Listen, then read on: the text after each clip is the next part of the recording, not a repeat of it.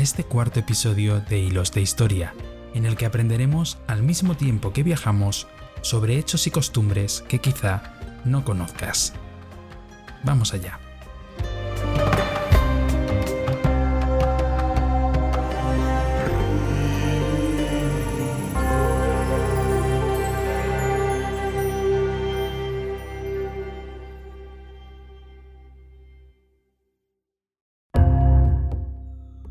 La caída del Imperio Romano Occidental trae consigo el inicio de un periodo caracterizado por la dispersión de fuerzas políticas y culturales. Pero en medio de este proceso, y obligada a superar enormes dificultades, la Iglesia consiguió erigirse como la nueva fuerza unitaria y cohesionadora de los reinos surgidos por la unión de elementos romanos y germanos. En estos momentos de transición entre el mundo antiguo y el medieval, la Iglesia adquirió una estructura de gobierno de tipo oligárquico, piramidal, mientras que por otra parte se adapta a las formas administrativas del imperio, lo que ayuda a explicar la supremacía del obispo de Roma dentro de la jerarquía eclesiástica. En Occidente, los obispos se terminaron convirtiendo en los únicos intermediarios entre la población indígena y los nuevos conquistadores germanos. Y en este sentido es significativa la labor del Papa León I, deteniendo a Atila o a la de San Agustín, defendiendo la ciudad de Hipona.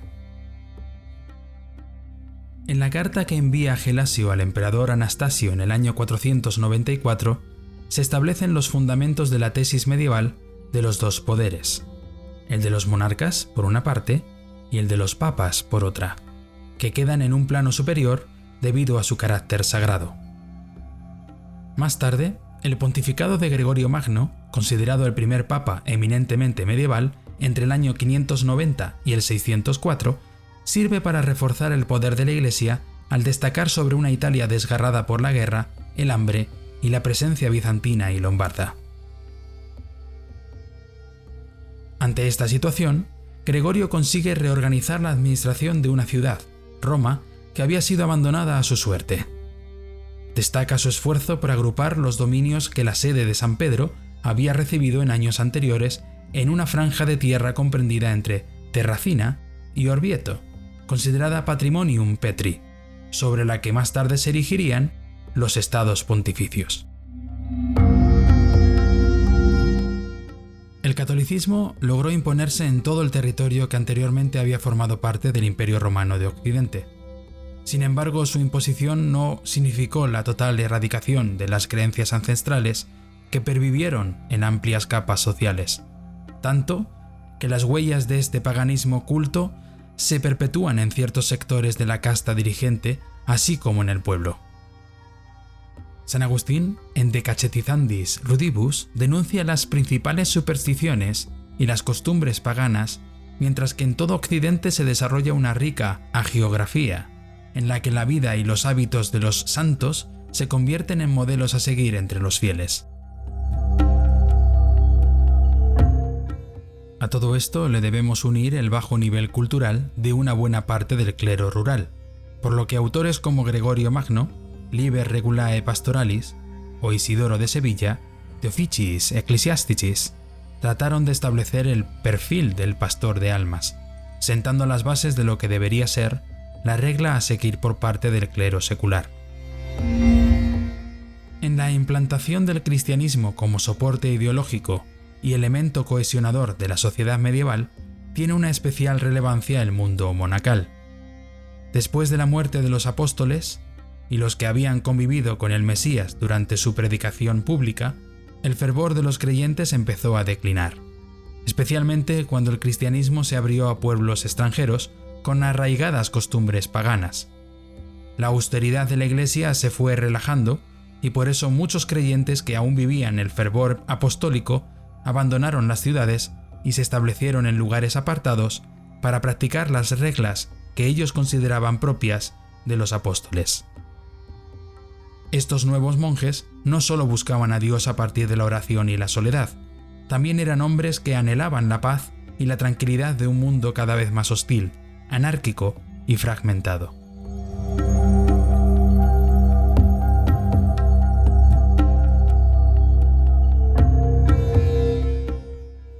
Es la pionera del monacato cristiano, al encontrar modelos tanto en el medio judío caso de los esenios, como en el helenístico, con ventículos neoplatónicos o pitagóricos. Desde el siglo III se desarrollan los dos tipos principales de monjes.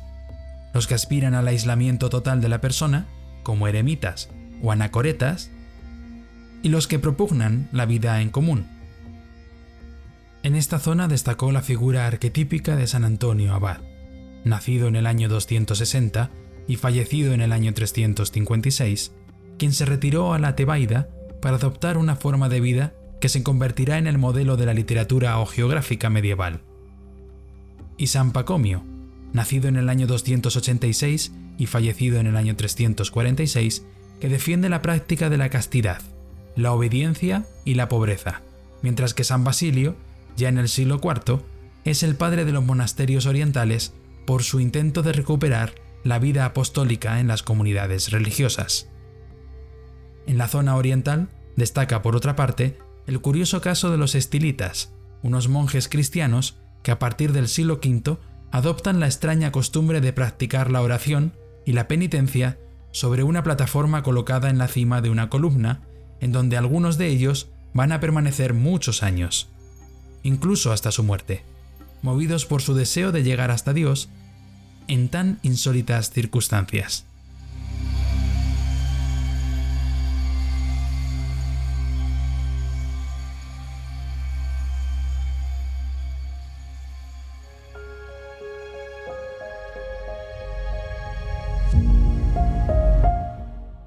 Estilismo como forma de monacato particular fue practicado especialmente en las cercanías de Antioquía y en Siria, y gozó de gran aceptación hasta el siglo VII, aunque en la iglesia griega se mantiene hasta el cisma de 1050, mientras que entre los rusos perdura hasta el siglo XV.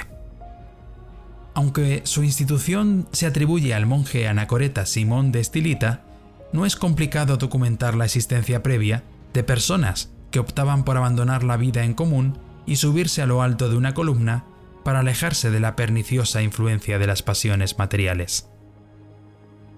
Se piensa incluso que el estilismo cristiano está relacionado con las prácticas rituales de los sacerdotes de la diosa siria Atargaris en Hierápolis. Sin embargo, en el caso cristiano esta práctica se considera de carácter penitencial, algo muy habitual durante los primeros siglos del cristianismo. Lógicamente, el estilismo se tuvo que considerar en un primer momento como una simple extravagancia. Las críticas más despiadadas llegaron desde la jerarquía eclesiástica, aunque con el paso de los años, el número de estilitas sirios fue en aumento. A pesar de que las fuentes solo nos hayan permitido recordar el nombre de los más famosos, entre ellos Simón el Grande o estilita, prototipo de los monjes que optaron por este peculiar tipo de existencia.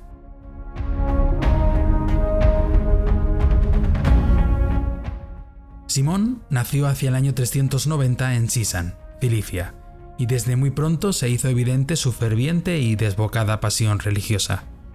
Vivió su infancia como un simple pastor, pero cuando cumplió los 15 años ingresó en un monasterio, donde, dicen sus biógrafos, logró aprender de memoria los 150 salmos de la Biblia, los cuales recitaba cada semana, 21 al día. También se le considera el inventor del cilicio, un accesorio utilizado deliberadamente para provocar dolor y como medio de mortificación corporal con el que combatir las tentaciones e identificarse con Jesucristo por los padecimientos que sufrió durante la pasión. No cuesta mucho trabajo imaginar los motivos por los que sus hastiados hermanos de retiro espiritual decidieron expulsarlo de la comunidad y así evitar el rigor absoluto y el extremo celo con el que pretendían estimular su fe. Inmediatamente, Simón decidió marchar al desierto para vivir en una cisterna seca o en una cueva y poder seguir practicando la penitencia, pero debido a las continuas interrupciones de los peregrinos que viajaban hasta el desierto para visitarle y pedirle consejo, el santo tomó una drástica decisión. En primer lugar, pidió que le construyeran una columna de 3 metros de altura cerca de Alepo, en Siria, con la intención de subirse a ella, retomar su vida contemplativa y huir de la tentación de los que le rodeaban. No contento con ello, especialmente por las molestias de todos aquellos que se empeñaban en visitarlo, ordenó elevar la altura de la columna hasta los 7 metros y por último a 17. Al fin, satisfecho, se subió a ella para pasar sus últimos 37 años de vida.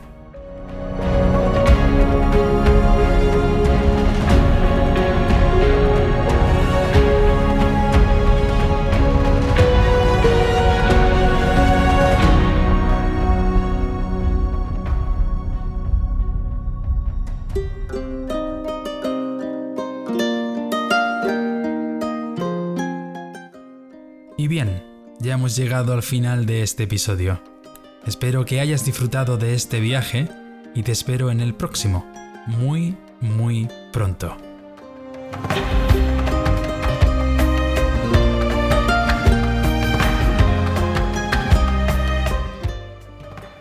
Acabas de escuchar el episodio número 4, El inicio del monacato, la vida en una columna, del podcast Hilos de Historia. Producido por Estilo Podcast. Narrado por Diego León.